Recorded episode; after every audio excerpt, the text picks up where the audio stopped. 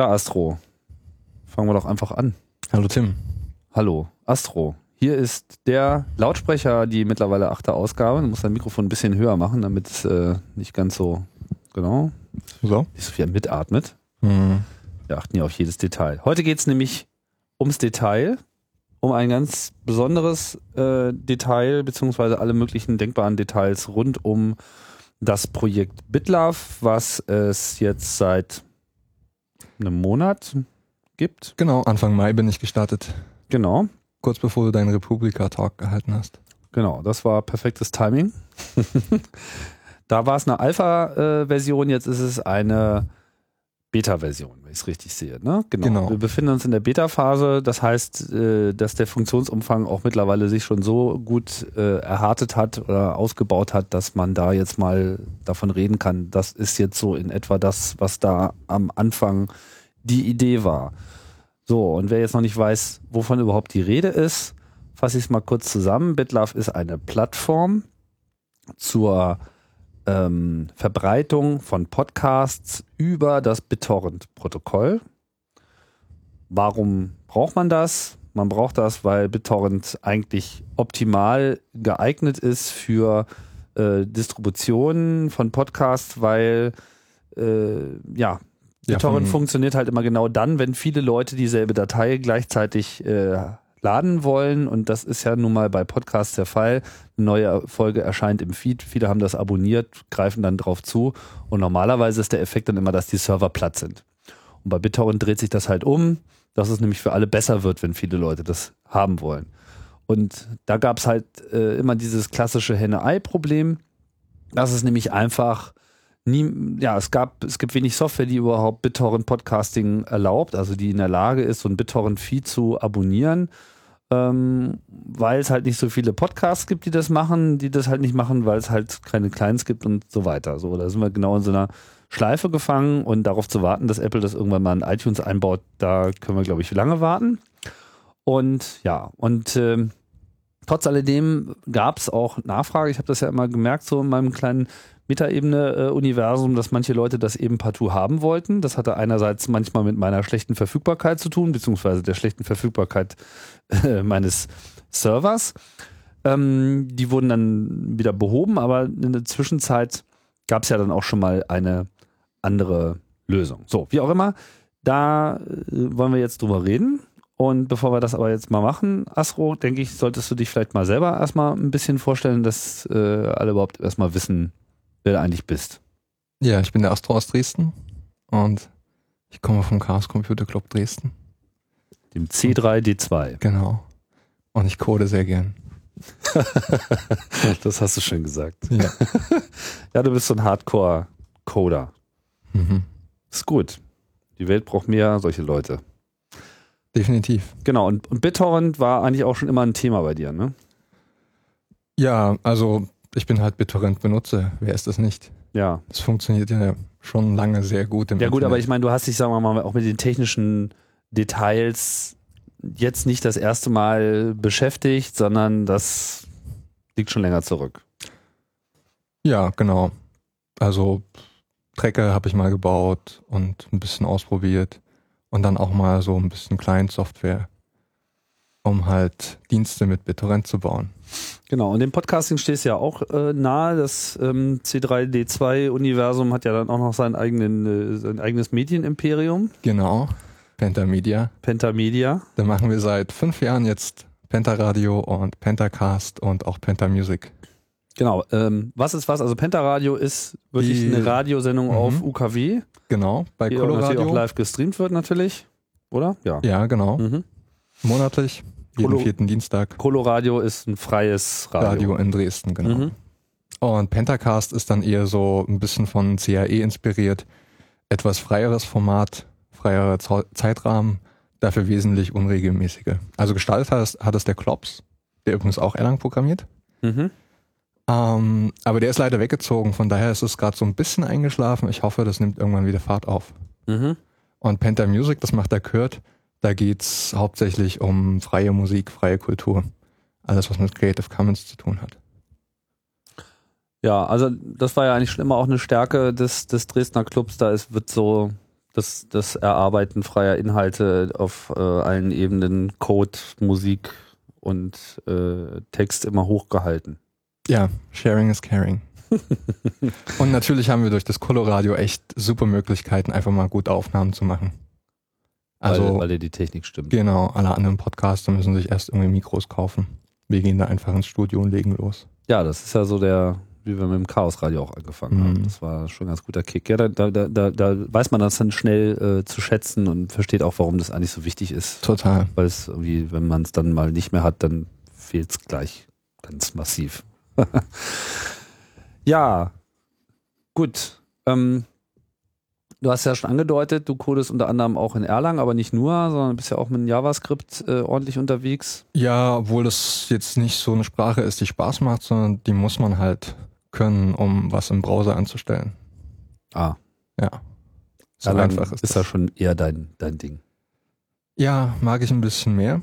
Allerdings gibt es ja mit JavaScript und Node.js jetzt auch so eine schöne Lösung für den Server und die bringt halt einfach mal exklusiv so ein, so ein ganz altes Konzept, nämlich die asynchrone Programmierung. Ähm, ja, auf eine einfache Sprache. Das mhm. macht schon auch Spaß. Mhm. So, um jetzt mal wieder den Dreh zu den mhm. BitTorrent zu bekommen, was ich vorhin schon angedeutet hatte, als mich alle irgendwie genervt haben mit hier deine Downloads sind zu langsam, weil die waren noch zu langsam, da war dann für jeden irgendwie noch 10 Kilobyte pro Sekunde. Das geht natürlich nicht, ne? Gerade bei diesen großen Files. Wie viel Bandbreite hast du da aktuell? Äh, na, ich hänge äh, mit dem Server am Gigabit. Hm. So, und das nutze ich auch nicht ganz aus. Und ich glaube, wenn irgendwie was Populäres released wird und da jetzt viele saugen, dann steigt das auch mal so kurz auf 600 Megabit irgendwie mal hoch so. Aber das erfahrungsgemäß hält sich das ja dann immer nicht so lang. Und äh, ich weiß nicht, so die Grundlast liegt, glaube ich, eher so bei 100 bis 200. Na, das ist doch schon ganz ordentlich. Das ist, das ist auf jeden, da ist auf jeden Fall schon ganz schön was los und ähm, hat jetzt auch nicht unbedingt jeder den Luxus, äh, mit einem Gigabit angebunden zu sein. So die typischen Hosting-Pakete liegen ja eher so im 100er-Bereich. Genau, das ist das Problem. Also ich habe mir einen Root-Server vor neun Jahren mit Freunden geholt. Damals waren 100 Megabit schon normal und heute ist da nicht wirklich Fortschritt. Also wenn man irgendwie Gigabit haben will, bezahlt man so wesentlich mehr. Da bleibt es nicht bei 50 Euro im Monat. Es gibt, ich habe jetzt die Preise nicht mehr so ganz im Kopf, aber ich weiß nicht, wenn man jetzt so zu äh, Hetzner läuft und so weiter, gibt es das immerhin schon mal so als Option noch so dazu. Aber ja, aber wesentliche Aufpreise, das können so private, nicht kommerzielle Podcaster sich echt nicht leisten.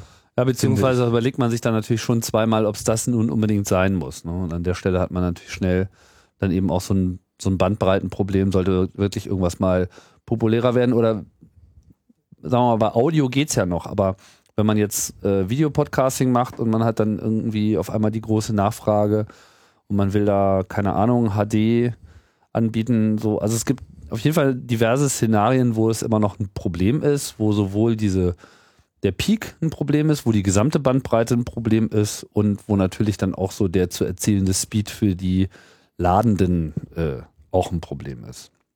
Mhm.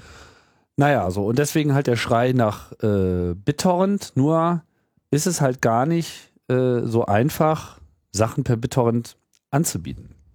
Und ich denke, an der Stelle wäre es, glaube ich, nochmal ganz sinnvoll, dass wir mal so einen kleinen Diskurs machen für die Leute, die so zwar vielleicht BitTorrent mal benutzen, aber noch nicht so richtig verstanden haben, wie es eigentlich wirklich funktioniert. Wir sollten das nicht zu sehr jetzt hier äh, in äh, epischer Breite ausführen, denke ich. Hm, ich habe auch mal einen tollen Podcast dazu aufgenommen. Fällt mir ein mit Dennis, der viel kluge Sachen gesagt hat, aber äh, also es gab drei Leute, die kluge Sachen gesagt haben, aber Dennis Spur habe ich nicht aufgenommen, deswegen ist es so schwer zu verstehen. Muss ich wahrscheinlich irgendwann nochmal nachholen. Ähm, CAE, keine Ahnung, habe ich vergessen. Ähm, ja, Astro. Ja, wo raus? kommen eigentlich die kleinen Torrents her? Wo kommen eigentlich die kleinen Torrents her? Genau, das sollte man mal erklären. Ähm, wenn man so einen Torrent erstellt, also das macht man halt einfach mit einer Zeile, erstellen wir einen Torrent für eine Datei dann braucht man als erstes so eine, so eine Piece Length, also eine Stückchengröße. Und die legt man fest auf ähm, üblicherweise 128 Kilobyte. Bei BitLove habe ich jetzt auf 1 Megabyte. Ähm, und diese Pieces tut man einzeln hashen mit SH1.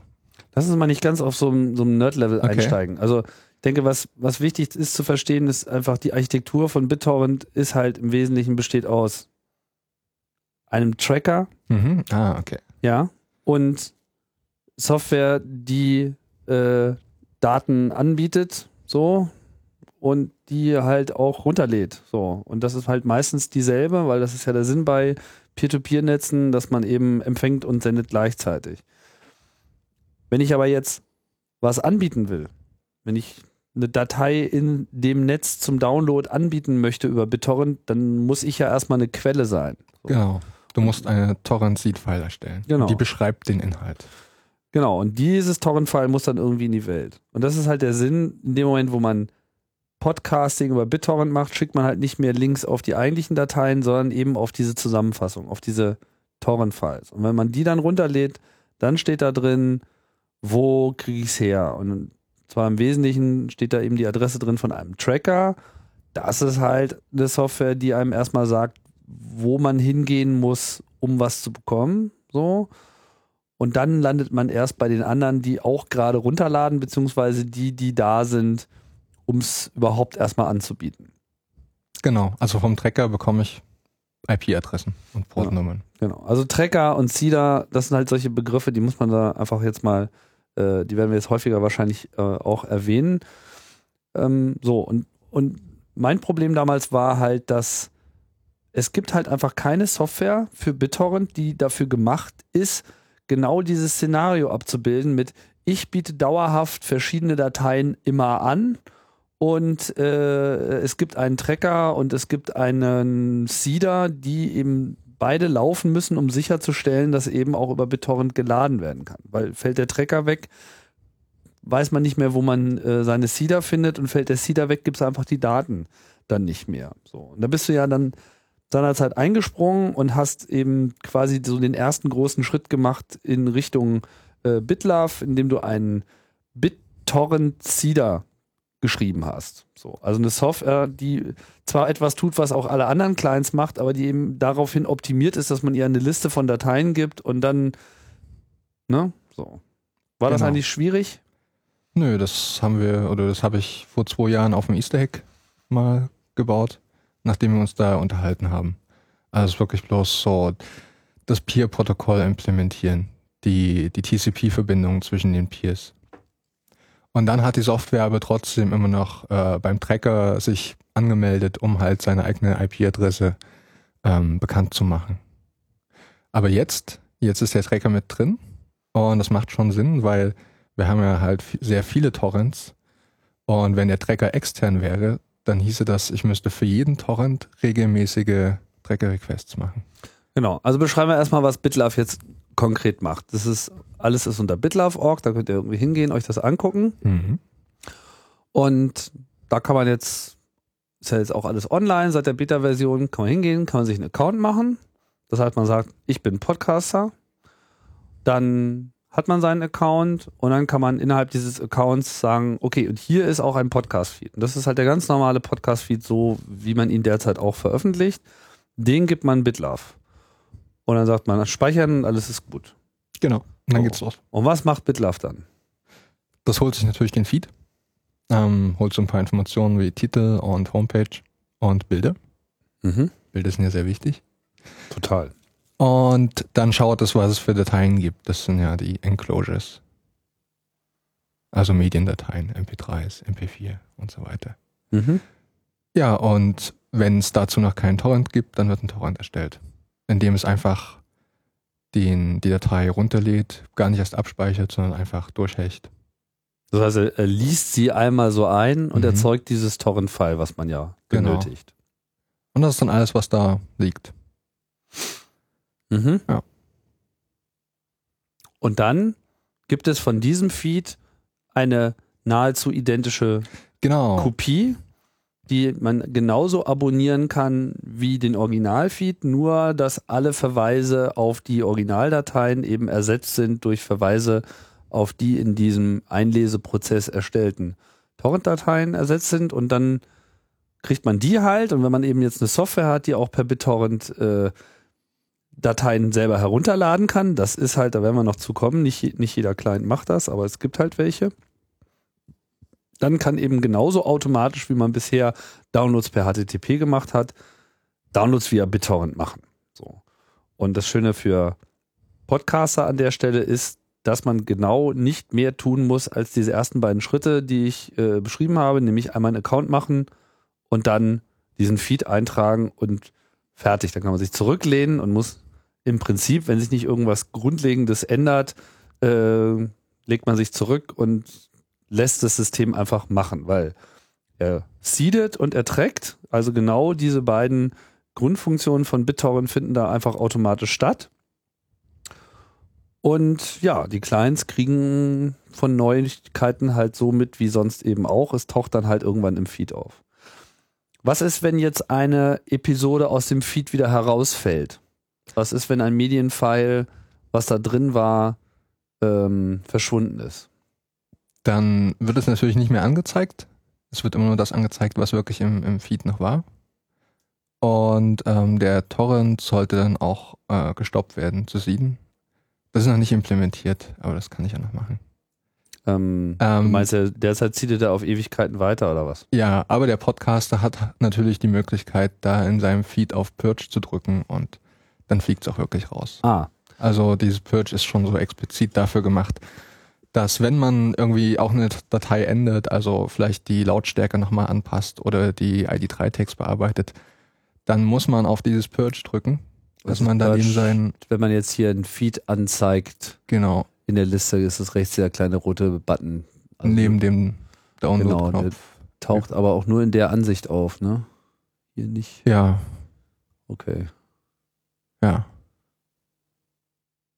Ja, muss man auch machen, wenn sich was an der äh, Datei geändert hat, denn Torrents enthalten ja Prüfsummen.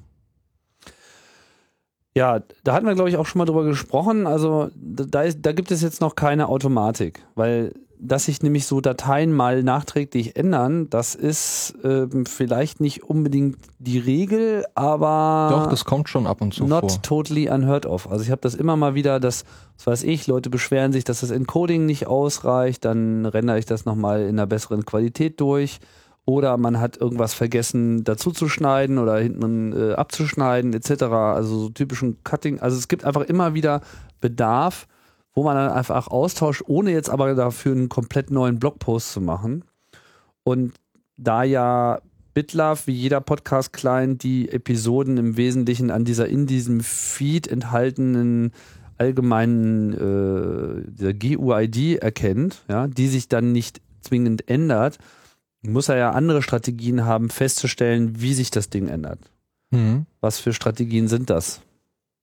Also, also was für gesagt, Strategien könnten das sein? Genau, das ist ja jetzt noch nicht drin. Sein. Also zum einen hätten wir die Dateigröße, die in den Enclosures drin steht, aber darauf will ich mich nicht verlassen. Ja. Und zum anderen könnte ich natürlich, äh, so wie ich das immer runterlade, also ich speichere bei mir nichts zwischen, so wie ich das immer runterlade, könnte ich ähm, die Checks nochmal machen. Die SH1-Prüfsummen. So wie du das immer herunterlädst. Wie meinst mhm. du das? Mhm. Wie du das äh, achso, während du. Während ich das runterlade, um es zu sieden, könnte ich die Checksummen auch nochmal überprüfen. Das wäre halt noch zusätzliches Bookkeeping. Wäre, ah. wäre aber nicht so teuer. Mm, aber ich meine, was könntest du denn da konkret feststellen? Du nimmst doch dann immer bestimmte, lädst dann bestimmte Chunks von der genau. Originalquelle. Und dann kann ich halt schauen, ob ein Piece eine andere Prüfsumme jetzt hat. Das kann sich aber dabei ja auch einfach um Fehler in der Übertragung handeln. Ja, das ist die gute Frage, ob das wirklich Sinn macht. Was ist so mit E-Tags und sowas? Also, wenn ich eine Datei auf dem Server austausche, also unter derselben URL eine neue Datei hinkommt, dann ähm, ist das ja nicht unbedingt immer so, aber die meisten äh, Standard-Apache-Konfigurationen etc. sollten ja so sein, dass dann in dem HTTP-Header das auch mitgeteilt wird, dass die Datei sich geändert hat. Wäre das nicht auch ein Indiz? Das können nicht alle, also das unterstützen einfach nicht alle Webserver und das könnte auch dazu führen, dass halt zu oft mal was rehashed wird. Weil eben da die Datei mal kurz angefasst wurde, aber keine Inhaltsänderung stattfand. Ja gut, aber normalerweise fasst man die ja nicht an und in dem Moment, wo man sie anfasst, naja, da hat sie sich halt vielleicht. Also ich finde das eigentlich relativ wichtig, dass es da eine halbwegs zuverlässige äh, Methode natürlich. gibt, wie man das macht, oder dass man zumindest, also dass BitLove mindestens einem anzeigt, dass es die Vermutung gibt, dass sich da was geändert hat und mir dann vielleicht auch eine Mail schickt oder Mhm. so oder keine Ahnung. Also das wäre so das Minimum. Ähm, beziehungsweise, dass man halt das äh, also generell einstellen kann, dass er sagt, ja, purge mal, wenn das, das, das, das, das oder das passiert ist. Ich meine, wenn sich die ähm, Dateigröße zum Beispiel schon mal geändert hat, ist das, glaube ich, ein relativ klares Indiz. Ja, die So. Dateigröße, die ich vom Webserver bekomme. Genau, und da könntest du ja irgendwie regelmäßig auch checken. Was weiß ich, dass er einfach so einmal die Stunde da so einen Check drauf macht, einfach nur so ein Head-Request drauf macht, wo er die Größe mitgeliefert wird und auch der E-Tag im Übrigen. Ja, das heißt jetzt aber, dass ich für, für jeden Podcast, den ich da habe, und das sind ja so einige, für jede Datei da drin, einen Head-Request pro Stunde machen muss. Ja. Das ist schon eine ganze Menge. Okay. Aber sonst. Ja. Ist natürlich möglich. Also ich meine, so ein Also- Head-Request ist ja nun nicht, sollte das System jetzt eigentlich nicht aus dem Tritt bringen, Nee, wenn es überhaupt äh, nicht. hintenrum äh, megabyteweise, gigabyteweise Daten ausspuckt. Das ist halt bloß so eine, so eine Grundaktivität, die immer größer wird, weil es natürlich immer mehr Dateien werden. Ja. Na gut, äh, man könnte sagen, ähm, dass man das relativ zur Veröffentlichungs-, zum Veröffentlichungszeitraum macht. Stimmt. Weil die Wahrscheinlichkeit, dass etwas, was frisch gepostet ist, dass sich das bald mal ändert in der ersten Woche, die ist noch relativ hoch. Aber was jetzt irgendwie seit vier Wochen in so einem Feed rumgammelt, ist sehr unlikely. So, da könnte man dann den Check schon mal auf einmal den Tag oder sowas runterdrehen. Äh, drehen. Das sind gute Ideen. das freut mich. Mhm. Und dann hätte man halt da irgendwie schon so eine, äh, eine, eine gewisse Sicherheit, weil ich denke, das ist schon der Reiz bei BitLove, dass es wirklich komplett automatisch ist. Dass man also eigentlich nichts tun muss. Und dass Ja. es diesen Purge-Button gibt, ist geil, wenn man jetzt explizit weiß, ich werde das jetzt ändern. Da sind Leute jetzt irgendwie am BitTorrent dran so und äh, die Datei ist definitiv nicht die, die ich verbreiten will, dann hau ich sie schon mal äh, weg, gleich nachdem ich äh, das Original ausgetauscht habe und dann habe ich das explizit angestoßen. Aber viele werden das halt so vielleicht auch gar nicht im Kopf haben. Ja? Ja, sie haben sich da einmal angemeldet und jetzt Und funktioniert das, läuft halt. einfach mit und äh, genau. Ja, ähm, wenn man jetzt auf, auf BitLove drauf geht, dann sieht man ja so eine, äh, unter anderem auch eine Übersicht von allen äh, Podcastern, die sich Mhm. dort angemeldet haben. Also das kriegt man, wenn man hier auf Directory äh, drauf klickt. Ich will die Seite auf jeden Fall noch ein bisschen eindeutschen. noch ein bisschen hübscher werden, ja. Ähm, sagen wir mal Verzeichnis, Genau, Verzeichnis wäre es. Podcaster, genau. Das ist ja schon, ist ja schon einiges, was sich da angesammelt hat in den paar Wochen. Wie viel sind das jetzt? Das check ich. Ohne, ohne die ähm, Testro benutze. Sind das ähm, wow, 99. 99 Podcaster. Mhm. Und wie viel Feeds? Feeds. Echt, das sind schon 99. Das sieht irgendwie gar nicht so viel Das aus. sieht also überhaupt nicht ich nach habe auch- 99 aus. Ich, ich habe auch ein paar Benutzer, die haben keine, keine öffentlichen Feeds. ich bezweifle das jetzt hier mal offiziell, dass das 99 sind. Aber es ist auf jeden Fall schon so einiges dabei. Feeds sind 143. Aber es sind halt auch ein paar nicht öff öffentliche dabei. Also, wenn ein Podcaster eingetragen hat, sein Feed, dann ist der letzte Schritt, dass er schaut, dass alles stimmt und äh, auf Public klickt. Das heißt, in dem Moment, wo man jetzt einen Feed einträgt, ist der nicht unbedingt sofort auch auf der Webseite äh, zu sehen. Genau. Sondern es gibt halt noch dieses Flag Public. Weil ich will halt, dass die Leute erstmal zufrieden sein müssen mit dem, was sie da sehen. Es sind ja ihre Inhalte. Ja.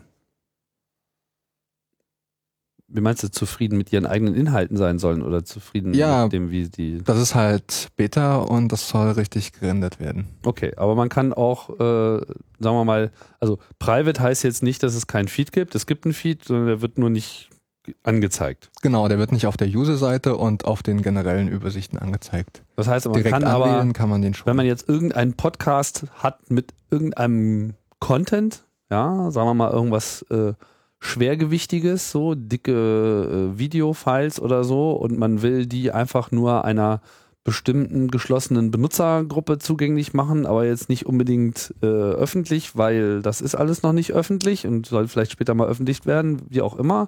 Dann äh, kann man einfach die, die Feed-URL weiterreichen. Hier abonnier mal, da kriegt ihr. Ähm, aber es taucht halt nicht automatisch hier auf. ha, genau, und dafür ist es auch sinnvoll. Mhm. Ähm, ja, Also man muss den Link kennen. man muss den Link kennen, genau. Mm, Ja, wo wir gerade bei Statistiken und Zahlen waren. ja, Das Feedback der äh, Podcaster-Community war einfach umwerfend. Also schon in der Alpha-Phase, wo es noch keinen Sign-up gab, haben mich sehr viele Leute angeschrieben. Ja, hier sind meine Podcasts. Und was war so im, also meinst du jetzt der Zuspruch in, im Sinne von, dass sie da eingestiegen sind oder was, das, was, was sie danach gesagt haben, nachdem sie das Also getan sie haben mich haben? auch lobend erwähnt. Ah, Viele. das ist schon schön. ja, okay. Das motiviert sehr. Man hat so äh, den Eindruck, dass da auch alle das so verstanden haben, was das Ding eigentlich wirklich tut. Ja, also den Aspekt mit dem Torrent auf jeden Fall. Mhm. Es kamen halt einzelne Rückfragen, so, ähm, ja, ich krieg jetzt eine ganze Menge äh, Downloads von BitLove, wird da nichts gecached? Oder wo kommen denn die Flatter-Buttons her? Wie kriege ich die auch für meinen Feed? Mhm. Diese Dinge. Das muss ich alles noch ein bisschen besser dokumentieren. Wo kommen die Flatter-Buttons? her? Na, die Flatter-Buttons sind aus dem Feed, ne? Das ist dieses äh, Link-Rel ist Payment, was ähm, Flatter Du standardisiert meinst, es hat. gab Podcaster, die sich gewundert haben, dass. äh, Ah, Mhm. Sie hatten halt ihren Flatter-Button im, im HTML-Content, wo die Shownotes stehen. Hm. Und da hole ich das nicht raus, weil da muss Verstehe. ich halt ganz schön viel. Genau, das sollte man vielleicht äh, erwähnen. Also viele Leute publizieren ja mit, mit WordPress und es gibt äh, das Flatter Plugin. Das hat in den letzten äh, Wochen und Monaten einige nette äh, Ergänzungen erhalten. Vor allem eben, dass wenn man die Flatter-Buttons eingeschaltet hat, also alles so konfiguriert hat, dass sie auch im Blog erscheinen, dann erscheinen sie halt auch im Feed. Und das eben, wie du eben gerade sagtest, mit diesem äh, Link-Element, mit dem Attribut rel Payment, da ist dann eine URL drin, mit der Flatter quasi alles, wo alles drin steht, was man äh, wissen muss, um Flatter-Button anzuzeigen oder auch automatisch zu klicken. Und den Flatter-Button zeigst du hier an. Das heißt, es sind nicht deine Flatter-Buttons, sondern Nein, es das sind sind die von den das Podcastern. sind die von dem äh, Podcastern, genau dieselben Counts sollten dort sein und es ver verweist auf dieselben äh, Elemente und diese Information steht eben im, im Feed selber mit drin. Mhm. In genau dem Format, das auch Instacast mal unterstützte. Ja, und äh, vielleicht auch immer wieder unterstützen wird und äh, andere Clients gibt es ja mittlerweile auch, die das machen. Also äh, in der Android-Welt gibt es äh, mindestens einen und äh, von anderen habe ich schon gehört, dass sie zumindest darüber nachdenken. Das wird sich noch zeigen. Ähm, ja, das heißt, wenn jetzt dieses Seeding beginnt, wenn BitLove also eine neue Episode, also ich poste jetzt eine neue, Episode, BitLove checkt den Feed regelmäßig. Ähm, wie häufig tut er das? Alle 10 Minuten. Alle zehn Minuten. Mhm. Und ich unterstütze auch E-Tags und if modified since, damit Okay. ich mir ungeänderte Sachen nicht immer neu hole. Okay, also du kannst so in etwa feststellen, ob sich ein Feed überhaupt geändert hat. Und wenn er sich geändert hat, wird er neu eingelesen. Dann wird geguckt, ob da irgendwelche Episoden sind, die man noch nicht kennt. Und wenn da eine neue drin ist, dann wird eben, wie vorhin schon beschrieben, die einmal so eingelesen, das Torrent-File erstellt und dann eben dieser Eintrag in dem Feed auch in dieser Torrent-Variante dann entsprechend nachgeführt und Sachen, die rausgefallen sind, fallen dann halt raus. Also aus dem Feed. Also das, das eigentliche Übersetzen von dem Feed in seine Torrent-Version tue ich, wenn der angeklickt wird. Das ist nicht komplex. was meinst du jetzt? Wenn, wenn was das wird? Übersetzen, also das äh, Austauschen der Enclosures in ihre Torrent-Varianten. Ja. Das tue ich, wenn er gerendert wird. Aber das ist nur ein Detail. wenn wer gesendet wird, wenn der Feed angefragt wird. Genau. Machst du das dynamisch. Genau. Achso, ja, okay, wie du das machst, ist ja an der Stelle äh, relevant. Jetzt die Frage, wenn jetzt jemand anfängt, wirklich per BitTorrent zu lesen, ähm, wenn BitLove selber jetzt keine Kopie hat davon, Mhm. woher kommen die Daten? Also gibt es zwei Möglichkeiten. Einmal ist es über das BitTorrent Wire-Protokoll, womit die Peers sprechen. Das andere ist das Web-Seeding, wo er sich ähm, ganz normal von der vom Webserver holt, wo es eigentlich herkommt. Also mit Wire-Protokoll meinst du einfach so das BitTorrent-Protokoll, Genau. was halt alle sprechen. Das heißt, wenn irgendwie zehn Clients sich jetzt irgendwie gleichzeitig auf die neue Datei draufstürzen, geben die sich halt gegenseitig Daten, aber die müssen ja erstmal irgendwo herkommen. Genau. Und dafür sorgt der Siede. Also der Siede von BitLove ist nichts anderes als ein Übersetzer zwischen Web-Seeding und dem äh, Wire-Protokoll. Also es funktioniert so, ähm, ich gebe die Peer-Adresse raus vom Tracker, im Mhm. Tracker. Ähm, die Peers verbinden sich zu meinem Siede. Und da kommt halt die ID des Torrents mit. Und dann schaue ich in der Datenbank, ähm, ob ich den Torrent kenne. Und im Torrent selbst steht dann so ein Webseeding-URL drin. Also die eigen, der eigentliche Ort des Torrents. Ja. Äh, des, des, der Mediendatei. Ja, und wenn dann die Stückchen angefragt werden, dann mache ich einfach im Seeder ein HTTP-Request auf die Originalquelle. Das heißt, also im Seeder, also der Prozess der, der Seeder auf bitlove.org, das ist der einzige, der erstmal vom Tracker genannt wird. Wenn ich also meinen kleinen starte, Nein, nein, du kriegst schon alle für dieses Torrent. Alle Peers. das heißt, ich sehe sowohl einen Seeder von bitlove.org, der sagt, ich bin ein Seeder, obwohl er noch gar nichts hat. Ähm, du siehst alle Peers für einen Torrent, Ja. weil du willst ja auch mit anderen Peers austauschen. Das ist ja, Ja, das Tolle an okay. Torrent. Und du kriegst aber auch den, Von bitlove.org und den immer. Bitlove Org Seeder, genau, den kriegst du auch immer. Mhm. Es sei denn, du bist sowieso schon Seeder, das teilst du mir mit, dann brauchst du den nicht. Ja. Und aber der Seeder von bitlove.org Verhält sich Hat- wie ein ganz normaler Peer. hat aber eigentlich gar keine Kopie. Genau. Sondern er immer wenn er gefragt wird, fragt er wiederum den Original-Webserver danach. Ja. Und holt sich nur per Range-Request sozusagen einen Teil von der Datei, die ihn gerade interessiert. Exakt. Andererseits haben die anderen Peers aber auch diesen Webseeder als Ja. Peer sozusagen bekommen. Wenn der Client das unterstützt, also Transmission tut es zum Beispiel, das können sozusagen nicht alle, aber manche können das. Mhm. Dann sagt diese Web-Seeding-Extension, gibt's auf BitTorrent.org, ähm, diese, dieser Webserver ist zu behandeln wie ein Peer, der immer seeden kann. Deshalb sehen die Podcaster auf ihren Webservern auch eine ganze Menge Requests von, von Clients ohne User Agent oder von, von Transmission. Das führt natürlich so ein bisschen zu Konfusion und stellt sich natürlich auch die Frage, wenn BitLove dann sowieso wiederum auf den Original-Webserver äh, verweist, wie entlastet das das? Ganz einfach, System. wenn etwas populär ist, dann gibt's halt mehrere Downloader, mehrere Seeder, die es auch tatsächlich runtergeladen haben und vorhalten. Das heißt, ist etwas nicht so populär, dann ist die Wahrscheinlichkeit, dass auch wirklich jede erforderliche Kopie dieser Bits tatsächlich von dem Webserver wie sonst auch hergestellt wird, äh, sehr hoch. Ja. Das heißt, es ist eigentlich nur dasselbe in grün, bloß über ein anderes Protokoll. Mhm. Also Caching auf BitLove.org selbst würde ich gerne noch einbauen. Das ist jetzt aber echt nicht so äh, hoch nötig, weil das Caching ist halt in BitTorrent schon eingebaut. Durch diese Webseeder-Geschichte. Das ist aber nicht wirklich so nein, ein richtiger. nein, durch, durch andere Seeder. Wenn etwas populär ist, Ja. dann gibt es andere Seeder, die die Daten auch haben. Solange bis sie aufhören zu seeden. Ja, aber die gibt's halt erstmal, solange Ja. es populär ist. Solange es populär ist, ja, das stimmt. Es löst sich von selbst. Ja, gut, also ist klar. Also die Nachfrage, ich wollte es nur noch mal klarstellen, also die, das, das Nachfrageproblem äh, löst sich automatisch, aber das angenommen, es gäbe zwar tausend Leute, die das haben wollen, sie wollen es aber alle nicht gleichzeitig haben, sondern immer eine halbe Stunde versetzt, dann wäre es halt dasselbe, äh, als hätten sie sich alle direkt gleich per HTTP geholt Ja. Was am Ende bedeutet, die erforderliche Datenbandbreite wäre immer noch dieselbe, die man verbraucht hat. Genau, es geht halt nur über Also BitLove.org. der Traffic, ne? Mhm. Gut. Aber jetzt gibt es natürlich durchaus Ja, also Systeme und Modelle, wo ich mir das vorstellen kann, wo das sehr wünschenswert wäre, dass so ein Caching auch stattfindet. viele, viele laden es runter und machen dann ihren Torrent-Client wieder aus. Aber es gibt halt doch ein paar, die ihn laufen lassen, auch an einer dicken Leitung hängen. Und das bringt es dann auch schon.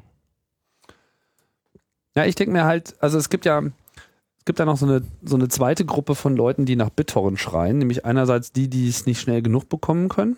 Und dann äh, gibt es noch dieses Afrika-Problem, wie ich das Mhm. immer nenne, was es nicht nur in Afrika gibt, aber was besonders in Afrika der Fall ist. So. Und Schlechte Netze. Ich habe jetzt keine riesige äh, Hörerbase in Afrika, aber es gibt immer mal wieder so in der Ferne äh, wirkende Menschen, was weiß ich, stationierte Soldaten und, und, und, und, und ähnliche Expats, die halt da irgendwo in, in der Datendiaspora sitzen und gerne äh, diesen, diesen Heimatbezug über Podcast äh, hätten, aber deren Leitungen einfach so scheiße sind, dass längere HTTP-Downloads eine Illusion sind. Also entweder ein, einerseits würden sie sowieso sehr lange dauern und zweitens kommt es gar nicht dazu, weil die Verbindungen immer wieder abbrechen und wir wissen, wie zuverlässig Download-Software so heutzutage ist mit der Wiederaufnahme von, von Downloads. Das ist alles so ein, so ein, so ein Elend. Und würde man, ähm, also in dem Moment, wo man halt BitTorrent nimmt als Protokoll, ist das natürlich schon mal viel durchlässiger. An der Stelle hilft natürlich BitLove auch jetzt schon, weil überhaupt der Zugang über BitTorrent möglich ist. Ne? Man hat halt gleich Checksumming und Ah, man genau. sammelt äh, das, was an Daten vielleicht auch schon näher an einem dran ist, auch gleich äh, entsprechend an.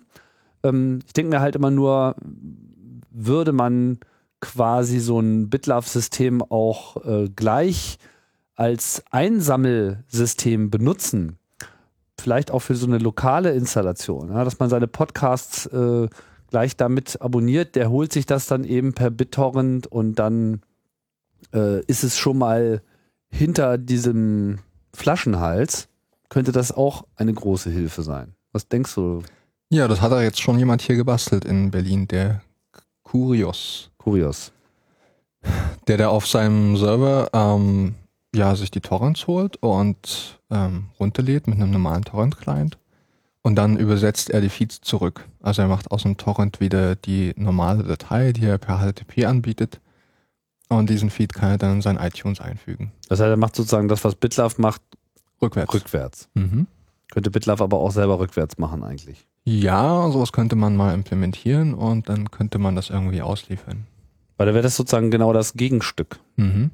Also dass man, ähm, was weiß ich, BitLove Afrika installiert als expliziter ähm, Slave von dem Haupt-BitLove, ja, dass die vielleicht noch so ein eigenes Protokoll miteinander sprechen, dass alle Feeds, die da ähm, Ach, ich glaube, das, das Existierende, das genügt da schon. Also normale Tracker-Requests, normale Peer-to-Peer-Verbindungen, normale Feeds auswerten. Da würde man sich sozusagen, würde man selber sein eigenes Podcast-Label da sein Mhm. und da einfach die Feeds eintragen, die man haben will. Die trägt man dann mit BitTorrent ein.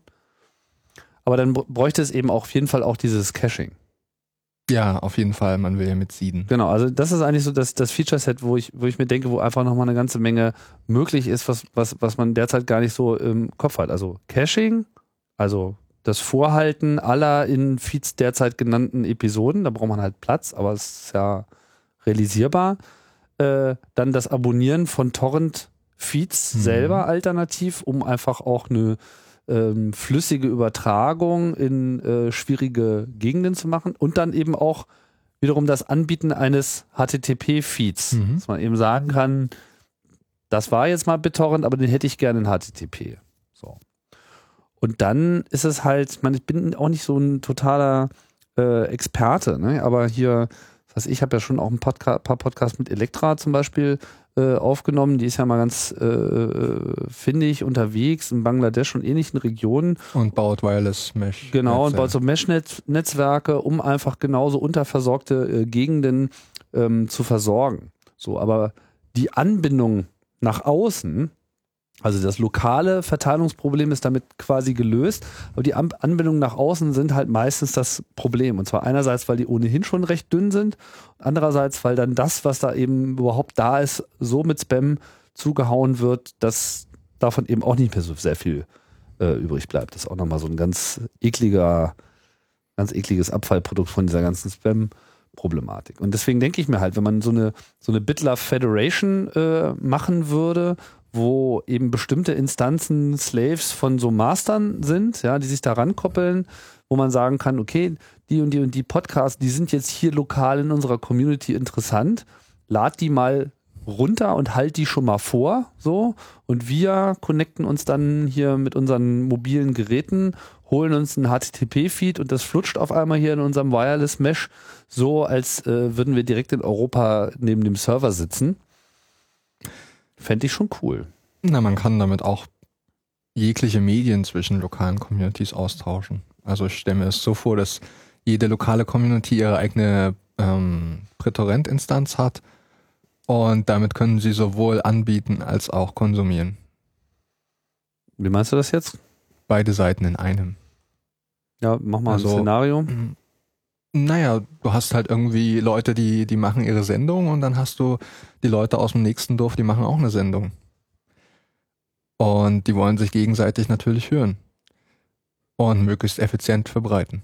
Und du, also jetzt ist voraus, dass das äh, zwischen diesen beiden Dörfern nur sehr dünnbrüstige Netzverbindungen Genau, aber innerhalb der Dörfer ist es natürlich wesentlich besser vernetzt. Mhm. Da liegt überall Gigabit.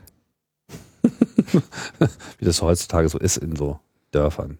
Da liegt überall Gigabit. Man darf bloß nicht ran. so ist es ja eigentlich auch. Ne?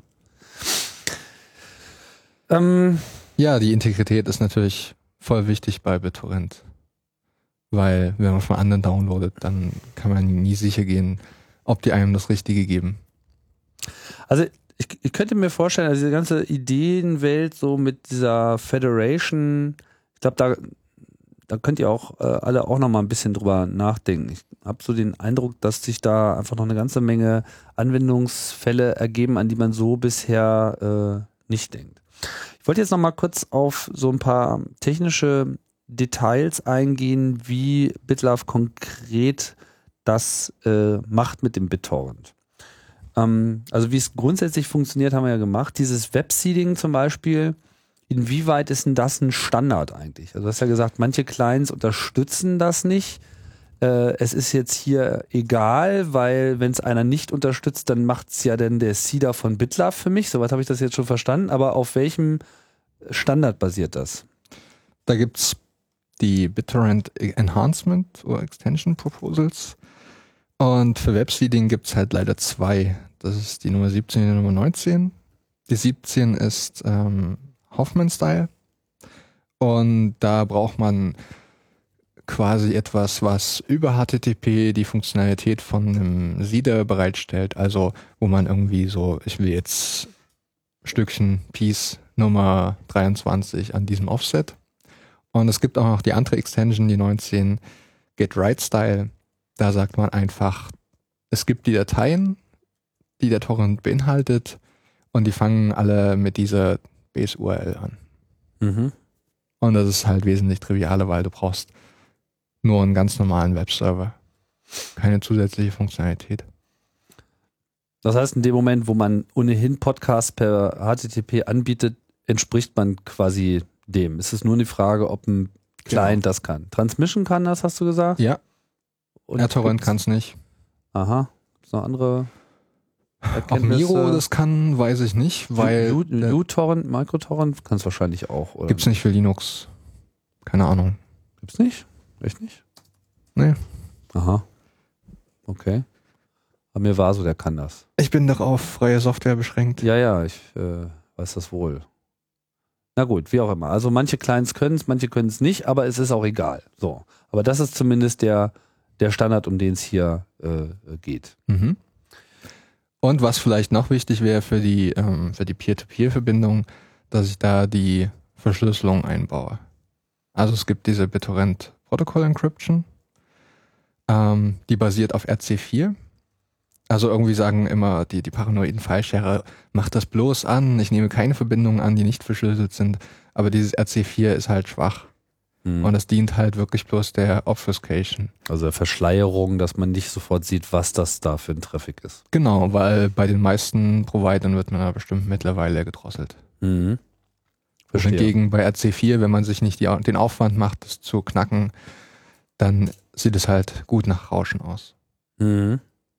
Ja, aber jetzt so für einen öffentlich angebotenen Podcast die Daten zu verschlüsseln, im Na, wie gesagt, ist ja auch. Wie gesagt, für die Netzneutralität macht das schon Sinn. Ja, ja, klar, das habe ich verstanden, aber es ist jetzt kein Sicherheitsaspekt im Sinne von, man darf nicht wissen, was drin ist, weil man weiß eigentlich, was drin ist, Mhm. äh, sondern es geht darum, äh, das eben zu verschleiern. Also das hast du derzeit noch nicht in deinem Genau. Seeder drin. Und jetzt ist das Problem, viele haben wahrscheinlich angestellt, ja, auf jeden Fall nur verschlüsselt zulassen. Ja, und dann klappt das halt nicht.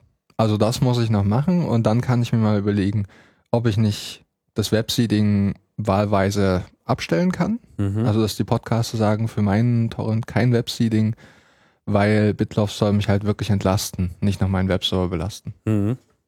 Wäre das für dich so als Plattformbetreiber ein Problem, die ganzen Dateien vorzuhalten? Der aktuelle Server hat, der aktuelle Server hat noch so 5,5 Terabyte RAID 0. Mhm. Das würde schon gehen. Da geht was. Ja. Okay. Also ich würde da natürlich auch ein bisschen was rauswerfen, was sehr alt ist und nie angefragt wird. Ja. Caching halt. Ja, klar. Also ich finde halt generell, was nicht mehr im Feed ist, sollte verschwinden. Mhm. So. Und wenn man möchte, dass es noch vorgehalten wird, dann soll es halt im Feed bleiben. So.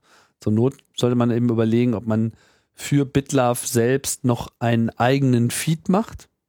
Ja. Mhm. So ein Archivfeed oder sowas, der jetzt äh, auf immer und ewig alles enthält, während man sonst eben nur so einen äh, postet, der nur die letzten N-Dinger hat oder so. Na, man kann das ja auch zum Beispiel so machen, dass man den, den Feed für BitLove ähm, eher freigibt, also da die Episoden eher freigibt, damit äh, das schon mal über BitTorrent verbreitet werden kann, bevor die ganzen HTTP-Downloader sich auf den Server stürzen. Mhm. Macht Da ist Sinn. äh, meistens die Podcast-Publishing-Software äh, die Bremse, weil so eine Funktionalitäten schwierig, also schwierig im Sinne von gibt's nicht, wüsste ich jetzt nicht, wer das macht, aber schöner Vorschlag für das Podlove-Plugin, das ist ohnehin so ein Feature, über was ich nachgedacht habe, auch um mal so Feeds zu machen, die vielleicht passwortgeschützt sind für so Early Release.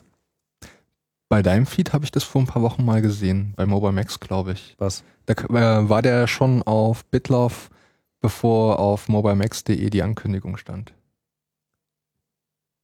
Habe ich mich gefreut. Ich dachte, das wäre Das kann ich mir eigentlich nicht vorstellen. Nee, wüsste ich Okay. jetzt gar nicht, wie das Dann war das bestimmt nur so ein PHP-Caching im WordPress. Das kann äh, wahrscheinlicher sein. Ja, ja, sowas äh, mag durchaus passieren. Hm. Okay, ja. Ich bin, bin, bin, bin sehr für das äh, Caching zu haben, weil ich finde, das ist auch okay, wenn man da äh, nochmal die Last runternimmt. Auch wenn das natürlich dann wiederum die Last auf BitLove erhöht. Ist denn so der Kostenrahmen, in dem das Ganze derzeit sich so bewegt? ja, noch geht das schon. Noch geht das schon. Okay. Also es ist halt ein Root-Server. Trotzdem kein Fehler, da mal diesen kleinen Flatter-Knopf da oben zu äh, Immer gern. subscriben. Immer Genau. gern. Ähm, bleiben wir nochmal kurz bei dem BitTorrent. Danke an alle, die es bisher getan haben an dieser Stelle. Mhm. Ähm, Nochmal zu Mhm. äh, BitTorrent und den Details, äh, weil es auch so in Fragen aufkam. IPv6 wird unterstützt. Genau. Also beim Tracker-Response bekommt man die Peers, die sind IPv4 und man bekommt die Peers 6, das sind die IPv6-Adressen. Okay. Und BitLove ist voll IPv6 enabled. Ja. Gestern war ja auch IPv6 Launch Day. Ja, irgendwie habe ich nicht viel davon mitbekommen, weil ich war hier in Berlin, war irgendwie immer in Netzen, die kein IPv6 haben. Nee, aber es, furchtbar. äh, jetzt, jetzt gibt's das. Lass es dir gesagt sein. Das stand in der Zeitung. ähm, weitere Frage ist, es gibt ja äh, für BitTorrent-Dateien, wenn man die erzeugt von dem Quellmaterial, noch die Möglichkeit, einen Privatflag zu setzen. Ähm, das ist derzeit in BitLove nicht Nee, in Verwendung und kann man auch nicht einschalten. nee, bisher nicht. brauche ich halt Gründe dafür. Also das Privatflag bewirkt, dass ähm, der Client jetzt nicht anfängt, automatisch in der DHT zum Beispiel zu suchen. Also in der Distributed Hash Table, das Genau. ist so quasi, ohne dass man einen Tracker braucht, weitere Peers zu finden. Trackerless BitTorrent. Ja, was ja an sich eine schöne Sache ist. Also wenn man jetzt wirklich, sagen wir mal, wenn das Kerninteresse die äh, äh, Verbreitung, soweit es nur irgendwie geht, ja, so flüssig, wie es nur irgendwie vorstellbar im Netz ist, dann macht dieses Private Flag halt eigentlich alles kaputt, weil Clients werden gezwungen, über den Tracker nach anderen Peers zu fragen. Ist das Private Flag nicht gesetzt, dann tun sie es halt nicht. Ich meine, sie könnten es natürlich trotzdem tun. Ich weiß gar nicht, wie die Clients sich da so heutzutage äh, verhalten. Na, sie sollten das schon alle beachten, weil diese, diese Anti-Leech-Trackers sind ja so bekannte Communities, wo sowas eingesetzt wird. Anti-Leech-Tracker? Ja, wo man halt irgendwie in der Tracker-URL noch seinen persönlichen Schlüssel hat, womit dann verfolgt wird, wie viel ich hochgeladen habe, damit ich nicht nur runterlade. Ah, verstehe. So Solche Seiten Strategie. gibt. Naja, ich Sowas wie Pirate Bay in geschlossen. Genau. Also ich hatte das bei der ersten Installation mit BritTorrent ähm, für die Metaebene immer auch äh, eingesetzt, Mhm. in, einfach aus einem ganz anderen Grund, weil in dem Moment, wo man ähm, einen Private Tracker macht, erzwingt man ja sozusagen die Kommunikation über diesen Tracker und ist ja nicht nur so, dass jetzt darüber nur äh, verteilt wird, wer noch Daten hat, sondern die Clients melden sich ja auch an diesem Tracker zurück. Ja, aber das tun sie ja trotzdem. Das auch, Tracker-URL steht ja im Torrent. Und ich kann ja auch einen Private ähm, Torrent nehmen und da eine andere Tracker-URL reinschreiben. Das verändert den Torrent nicht. Was den Torrent verändert, ist dieses Private Flag zu setzen oder zu entfernen. Also ein, ein Torrent wird identifiziert über, mit einem Hash über einen Teil der Torrent-File. Das ist der sogenannte Info-Hash. ja. Und der, das Private Flag steht im Info, Mhm. fließt also in den Hash mit ein, die Trackerliste nicht. Ja, was heißt das? Ja, du kannst die, die Trackerliste ändern, ohne dass sich der Torrent ändert. Achso, in, in dem Torrent-File selber, Mhm. wenn man das dann weiterreicht. Genau. Ja gut, nee, die eigentliche Frage ist ja, wenn ich jetzt dieses Private Flag nicht setze und die Clients sich dann auch unabhängig von mhm. diesem Tracker finden, melden die sich dann trotzdem bei Ja. diesem Tracker zurück und sagen, ich habe es runtergeladen? Ja, das tun sie. Ah, das heißt, man braucht dieses Private Flag eigentlich gar nicht, um gute Statistiken zu haben? Nee. Ah. Also die Statistiken sammle ich hier auch so. Schade, dass du die noch nicht gesehen hast.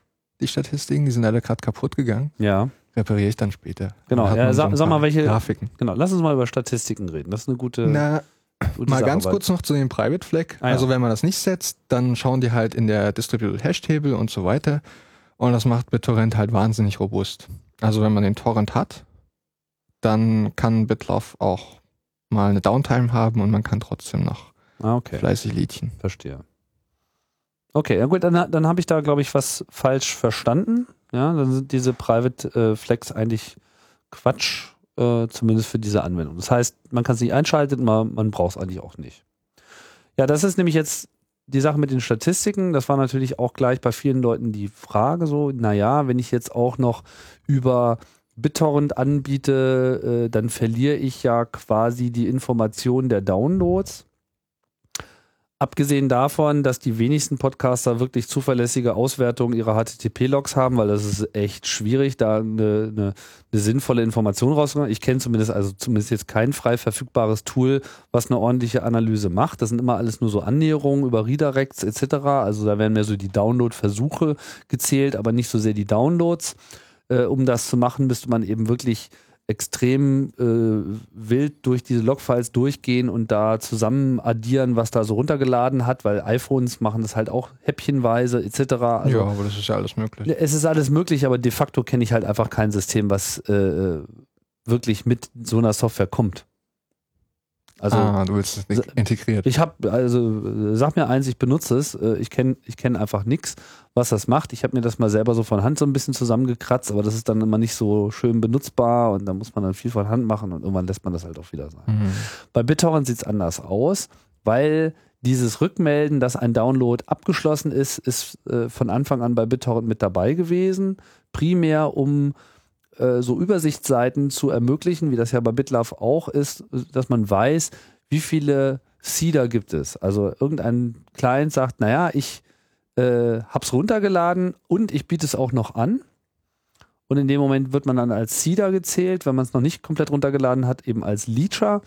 Und ähm, das ist halt einfach eine interessante Information für jeden, der, der äh, erwägt, was runterzuladen, weil er sieht, ah, hier äh, 30 Seeder, alles klar, das geht jetzt hier so ratzefatze wie nur irgendwas. Aber äh, der, das Abfallprodukt davon ist, dass man eben zuverlässig über den Tracker einsammeln kann, wie viele Clients wirklich der Meinung sind, einen Download abgeschlossen zu haben. Naja, das mit Zuverlässigkeit ist so eine Frage, weil das sind halt schon Statistiken, die die Clients an mich melden. Ja. Was die Clients untereinander machen, kann ich natürlich überhaupt nicht nachvollziehen. Ja, ist klar, aber ich meine, man kennt ja eigentlich die Programme, die heutzutage so eingesetzt werden und Ja. die tun das halt.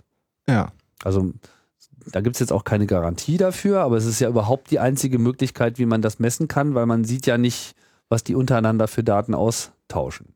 So, aber das, die Kernaussage ist, man hat bei BitLove als Podcaster diese Information noch. Man kann äh, sehen, welche Episode ist wie häufig runtergeladen worden. Du hast es ja hier in der Übersicht schon äh, drin, der aktuelle Download-Speed, CEDA Liter und dann eben wie viele Downloads äh, da stattgefunden haben, ist auch öffentlich und kann man hier direkt sehen. Aber man Genau. kriegt dann später auch nochmal eine genauere Auswertung. ja also das, das funktionierte eigentlich schon. Ich habe es nur letzte Nacht kaputt gemacht und finde gerade den Bug nicht. Ähm, wenn man auf Seeders klickt, sieht man die Entwicklung des Schwarms über die Zeit, also wann es wie viele Seeders und Leeches gab. Bei, wenn man auf Leeches klickt, sieht man, wie, äh, welche Datenmengen übertragen wurden, Mhm. wie viel runtergeladen, hochgeladen und vom, vom Bitlove Seeder hochgeladen wurden. Wenn man auf Downloads klickt, sieht man die Downloads über die Zeit. Also sieht man auch schön, wenn eine eine Sendung rausgekommen ist, dann gab es halt 50 Downloads in den ersten paar Stunden und dann flacht das so langsam ab. Mhm. Lecker. Ja. Ja, das würde ich wirklich gerne mal sehen. Ja, schade, dass das kaputt gemacht Das ist total furchtbar. Aber Naja. das werde ich jetzt nicht während des Podcasts reparieren. Nee, nee. Ja, ähm, auch eine extrem häufige und berechtigte Frage ist natürlich, okay, jetzt wo wir das mit der Henne äh, gelöst haben, was ist mit dem Ei? Ja, Mhm. also gibt es überhaupt Software, die in der Lage ist, BitTorrent-Feeds zu abonnieren? Also natürlich kann man mit jedem Torrent-Client direkt auf bitlove.org gehen und sagen, diese Episode will ich jetzt hören, dann lade ich mir einen Torrent runter, schwuppdiwupp, hat man das drin. Wir haben ja eben nochmal mit äh, Miro rumgespielt. Das ist ja ein Podcast-Client, der das eben auch gleich kann. Da kann man sich aber auch so die Webseite in die Sources reinlegen, hat dann auch so Mhm. äh, den Vorteil, dass man eben so mit einem Klick direkt das so äh, runtergeladen bekommt. Ich glaube, hat Opera nicht auch Torrent-Support? ja, äh, damit scheint es auch zu gehen, habe ich jetzt gelesen. Ja, das wäre gleich mal ein Grund, mal Opera zu installieren. Ähm, aber die eigentliche Frage ist ja, welche Software gibt es, die diesen Feed abonnieren kann und wenn dann eine neue Enclosure auftaucht mit hier, neue Episode, lädst du Torrent-File runter, dann auch automatisch diesen Torrent-Download-Prozess zu starten. So, haben wir jetzt schon gesagt. Miro unter getmiro.com gibt schon relativ lange, ist so ein bisschen iTunes-artig, hat auch so MP3-Stores und so weiter, alles mit integriert, ist ein Medienplayer, kann auch gegenüber Android-Telefonen äh, so wie iTunes Podcasts äh, synken. Frage mich jetzt nicht nach Gerätekompatibilität und so, ich habe das nie selber ausprobiert, aber das ist so mein äh, Kenntnisstand, dass das im Prinzip auch funktioniert. Damit ist es, sagen wir mal, für alles, was außerhalb des Apple-Universums ist, schon mal eine interessante Alternative, plus eben diesen Bonus, dass äh, an der Stelle eben ähm, äh, man eben auch BitTorrent verwenden kann. Äh, ich weiß, dass es möglich ist, mit uTorrent auch Feeds zu abonnieren. Was fällt dir noch so ein? K-Torrent wurde noch erwähnt, K, also ein Buchstabe K, Mhm. Torrent. also wahrscheinlich vom KDE. Vom Ja. KDE-Projekt. Ähm, Mhm. Noch gar nicht. Views kann das garantiert auch. Und ansonsten gibt es natürlich Was noch ist Views? VOZE. Ach so, der, der hieß früher mal Azorius. Azurius, genau. Ah ja, genau. Mhm. Also quasi klassische BitTorrent-Programme, die auch Feeds können. Genau. Aber so richtige so Podcast-Clients sind eben dünn gesät. Extrem dünn. Ja, also was schade Miro. ist. Ich bilde mir ein, dass ich schon mal G-Podder mit BitTorrent-Unterstützung gesehen habe, aber jetzt habe ich es nochmal angeschaut und habe es nicht mehr gefunden. Also die, die BitTorrent-Unterstützung. Mhm. Aber wenn die Leute von gpod.net das integrieren, dann arbeiten sie ja vielleicht auch daran wieder. Mhm. Ich guck mal, was das Also gpodder ist auch freie Software, ist unterstützenswert. Ja. Genau, Warte wie mal. Miro ja auch.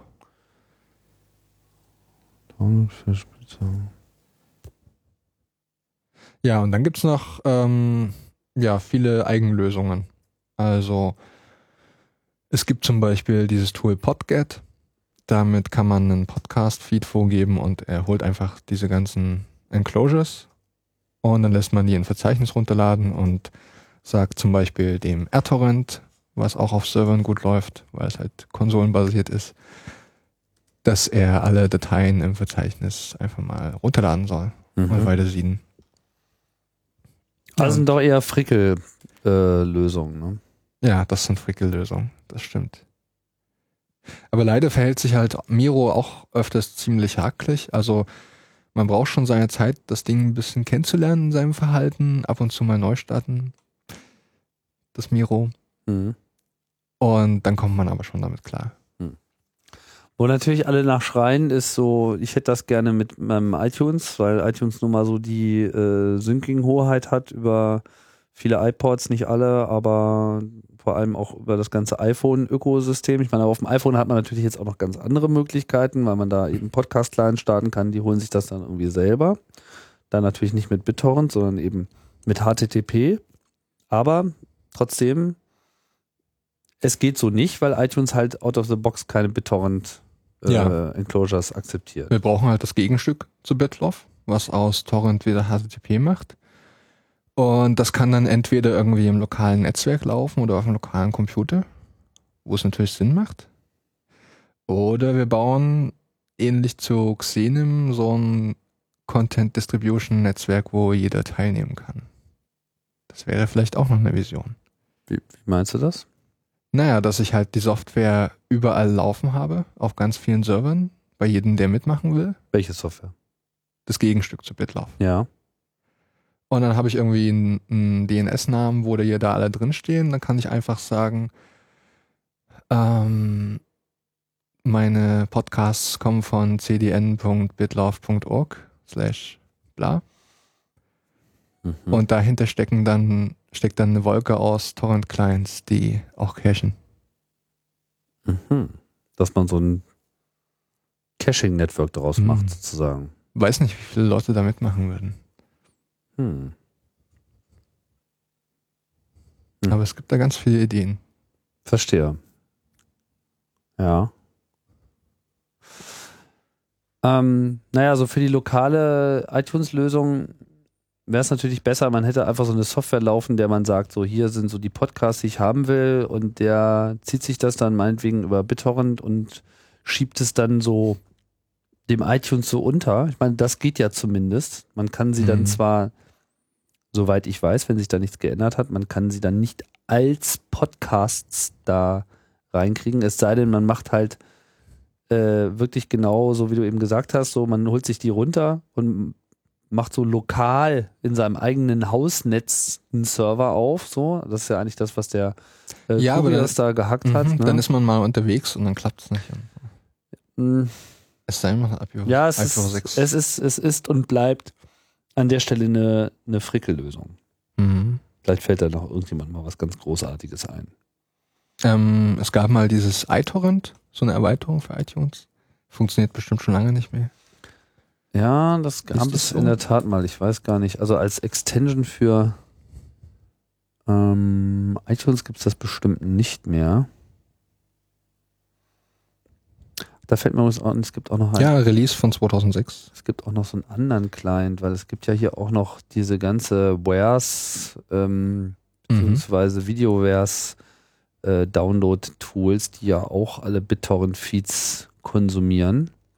Ja, ja, da in der Community ist das schon lange angekommen. Äh, wie heißt denn das da bitte nochmal dieses Tool? Verdammter Mist.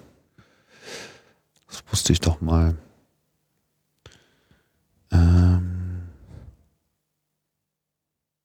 Also oft laufen, laufen so eine Lösungen, die das irgendwie in iTunes integrieren, auf so einen externen Torrent-Client hinaus und im iTunes subscribt man dann Feeds, die auf Localhost liegen. Ich glaube, TV-Shows hieß das. Da gab es auch zwei. Genau, ja. Hm.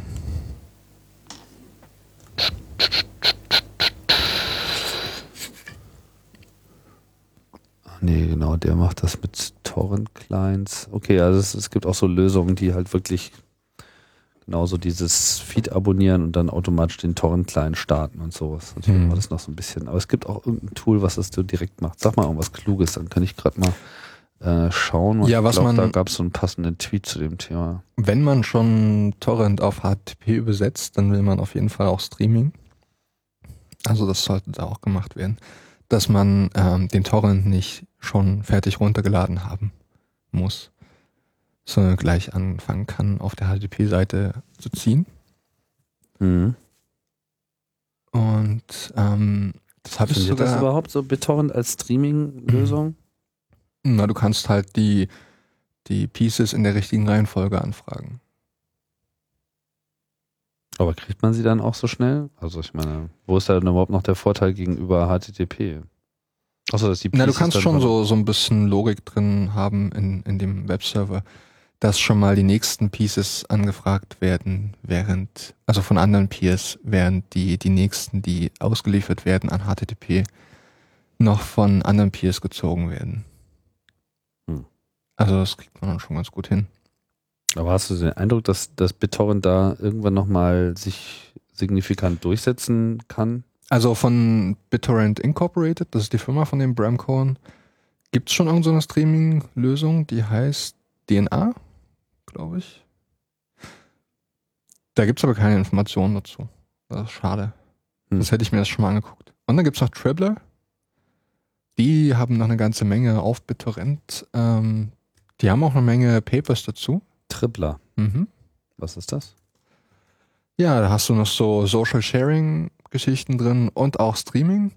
Und wie die das machen, ist, die haben nicht mehr die Prüfsummen über die Pieces in der Torrent-File, sondern einen Public Key. Und wenn die Daten von den Peers kommen, dann kommen die mit Signatur. Mhm. Und so kannst du die überprüfen. Mhm. Und dann gibt es halt so ein Fenster von, also so ein Datenfenster, was gerade aktuell gestreamt wird. Und das rotiert dann über die Daten, so dass es immer neue Daten gibt beim Streaming halt. Gesignte Podcasts. Hm.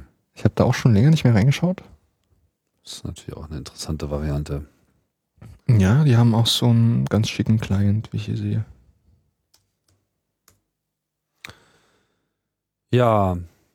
Ähm, wie ist das eigentlich, wenn jetzt Leute da äh, irgendwelche Feeds eintragen? Guckst du das irgendwie groß äh, an? Ähm, ich schaue da ab und zu drüber, aber mittlerweile wird es automatisch authentifiziert.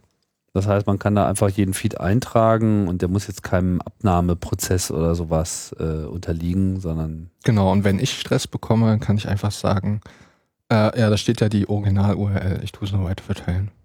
Mhm. It's not my content. Genau. Verstehe.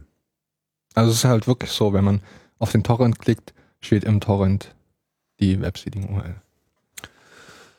Ja, was kannst du denn so über die ähm, bisher geäußerten Detailverbesserungen generell noch so vorstellen? Also äh, ist das jetzt demnächst dann irgendwann auch mal fertig oder wie siehst du das Projekt? Du hast ja auch nur begrenzte Zeit, das jetzt wirklich voranzutreiben, ne? Ja, ich sollte mich also ich bin eigentlich so latent auf Jobsuche. Mhm. Aber es ist schön, so ein Projekt einzuschieben. Es macht mir sehr viel Spaß. Und na, so ein paar Sachen möchte ich da schon noch machen. Und dann kommt es in so einen Maintenance-Modus, wo ich mich schon noch drum kümmere, aber hauptsächlich beschäftige ich mich halt mit einem Projekt. Das heißt, jetzt ist sozusagen noch die Chance, tolle Ideen anzubringen. Genau. Kannst du denn noch irgendwelche Zuarbeit gebrauchen? Ja, was immer einfällt und also worauf immer man Lust hat. Und ich pflege halt eine, eine To-Do-Liste in der README-File vom Repository. Mhm. Alles ist Open Source. Genau. Alles liegt auf Also, GitHub. genau. Das ist halt das Prätorent Repository. Und das war früher mal nur diese, dieser Siede, aber mittlerweile sind es halt alle Teile. Und es Mhm. gestaltet sich in den Feeds-Parser, den Hasher, ähm, das Datenmodell und noch so ein paar geteilte Sachen, ähm, den Siede und die ganze Web-App. Und in der Web-App steckt dann auch der Tracker und das Einloggen und die Feeds übersetzen, solche Dinge. Und das ist alles in Erlang geschrieben? Komplett. Genau, außer ein bisschen JavaScript auf der Client-Seite. Na und Moment, ich habe noch ganz viel SQL drin. Also ich benutze Postgres Mhm. Und da habe ich geschaut, dass ich möglichst schlaue Indize habe und die Tabellen möglichst ähm, intelligent zusammen joine. Also anfangs habe ich mir gedacht, wenn ich jetzt ähm, Daten verändere auf dem Server, dann darf das ruhig ein bisschen länger dauern. Was wichtig ist, dass wenn man eine Website abfragt, dass die schnell gerendert werden muss. Mhm. Und da hatte ich halt ein paar Cache-Tabellen und so und habe ich sehr viel rumprobiert, habe auch noch sehr viel über Postgres gelernt dabei. Und jetzt sind es aber einfach so ein paar Joins und das performt schon ganz gut. Also ich kriege die meisten Requests in, in unter 10 Millisekunden hin.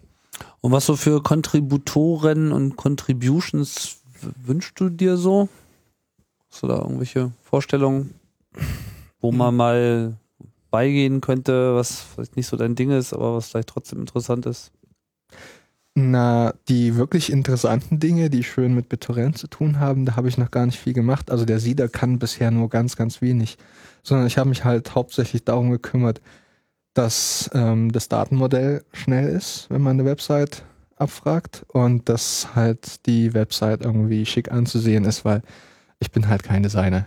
Ich Ja. bin Backend-Coder. Mhm. Und da hatte ich ganz viel Feedback vom, vom Linus Ausson von Flatter. Mhm. Und das habe ich umgesetzt und mache da immer noch ganz viele Detailverbesserungen, weil ich brauche halt eine Weile, bis ich irgendwie sehe, was besser aussieht. Mhm. Aber in Zukunft, also wenn, wenn ich zufrieden bin mit dem Web UI, dann kommen noch so ein paar ähm, Protokollverbesserungen für BitTorrent, wie eben die Peer Encryption. Mhm. Das heißt, sollte da aber jemand schon irgendwas Ja, immer gern, haben, gern gesehen. gerne. Super. Haben wir noch irgendwas ganz Wichtiges vergessen? Weil meine Liste ist jetzt äh, abgehakt. Ähm,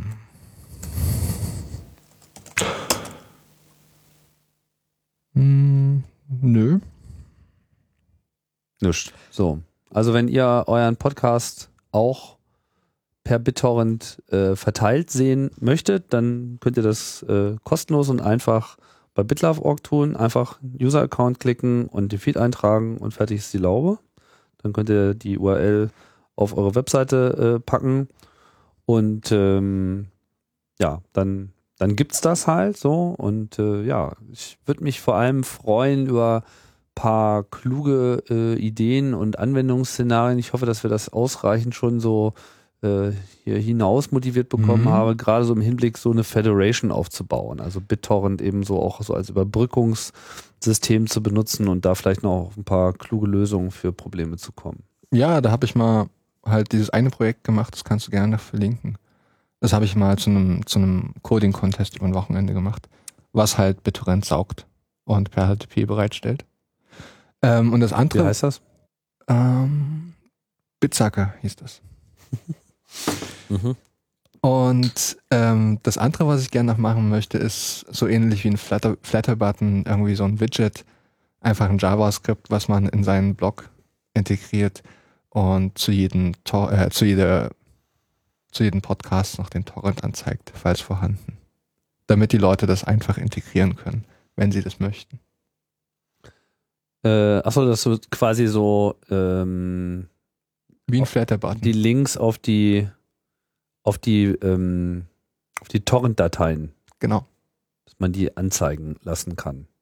Weil derzeit kann man das ja gar nicht selber machen, weil wenn ich poste, gibt's ja den noch nicht, sondern es kommt ja erst durch mein Geposte hinterher. Und hätte ich so ein Widget, dann würde Mhm. diese Information quasi automatisch wieder zurück. Genau, also das man so wäre in den Blogpost das so mit einbaut. das wäre schon mal ein Weg, um das Problem, was du vorhin angesprochen hattest, Ja, zu beheben. ja. Außerdem ist es halt so, wer auf die Website kommt, der bei dem ist es einfach weniger wahrscheinlich, dass er, dass er über den Feed downloadet. Mhm. Sondern der sitzt vielleicht schon am PC, wo er auch einen Torrent-Client zur Verfügung hat. Ja, vielleicht könnte man das auch in, in das Podlove-Plugin mit integrieren in irgendeiner Form. Mal sehen. Ja. Mal sehen. Gut. Die Zukunft ist spannend. genau, es bleibt, zwar, bleibt spannend. Dann sage ich mal vielen Dank, Astro, hier für die Ausführung. Vielen Dank auch für die ganze äh, Hackerei. Ist ähm, ein, ein alter Traum. Ich weiß nicht, wann, seit wann Danke ich dich, für den Traum. äh, seit wann ich dich schon mit dieser Idee belege, aber das geht mir einfach schon seit Jahren nicht aus dem äh, Kopf. Und äh, ich hoffe auch, dass man so ein paar Communities wie zum Beispiel diese Miro-Welt da mal ein bisschen infizieren kann. Warum die das nicht schon selber gebaut haben, verstehe ich ehrlich gesagt nicht. Ja, also Miro, ähm, wer also BitTorrent toll findet und eh Miro äh, benutzt, schreibt die doch mal an, irgendwie, ob die nicht mal BitLove äh, einfach voll auch in ihr Directory integrieren wollen. Genau. Also ich bin mir immer so ein bisschen zu peinlich, irgendwie andere Leute anzufragen, wollt ihr nicht mein Projekt benutzen? Aber wenn ihr das tut, dann freut mich das sehr. Naja, dann die Masse macht's ja dann auch, ne? Also das sollten die mal verstehen, glaube ich. Andererseits können sie auch gleich, äh, gleich Flatter Support dann auch nochmal einbauen in ihren Podcast-Client, Ja. wenn wir schon mal dabei sind. So, jetzt haben wir hier genug um Mitarbeit geworben. Äh, vielen Dank fürs Zuhören. Das war der Lautsprecher Nummer 8. Tschüss Astro, tschüss Hörer. Wir hören uns. Bis bald. Tschüss.